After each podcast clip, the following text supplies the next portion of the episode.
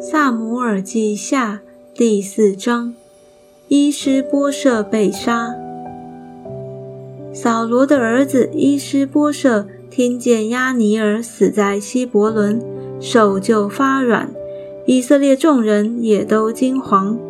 扫罗的儿子伊施波设有两个军长，一名巴拿，一名利甲，是便雅悯支派比路人临门的儿子。比路也属便雅悯。比路人早先逃到基他因，在那里寄居，直到今日。扫罗的儿子约拿丹有一个儿子，名叫米非波设，是瘸腿的。扫罗和约拿丹死亡的消息从耶斯列传到的时候，他才五岁。他乳母抱着他逃跑，因为跑得太急，孩子掉在地上，腿就瘸了。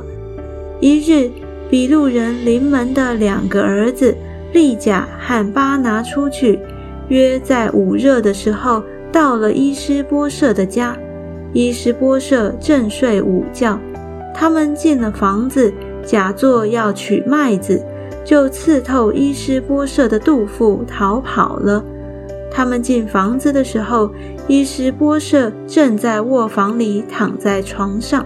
他们将他杀死，割了他的首级，拿着首级在亚拉巴走了一夜，将伊斯波舍的首级拿到希伯伦见大卫王，说。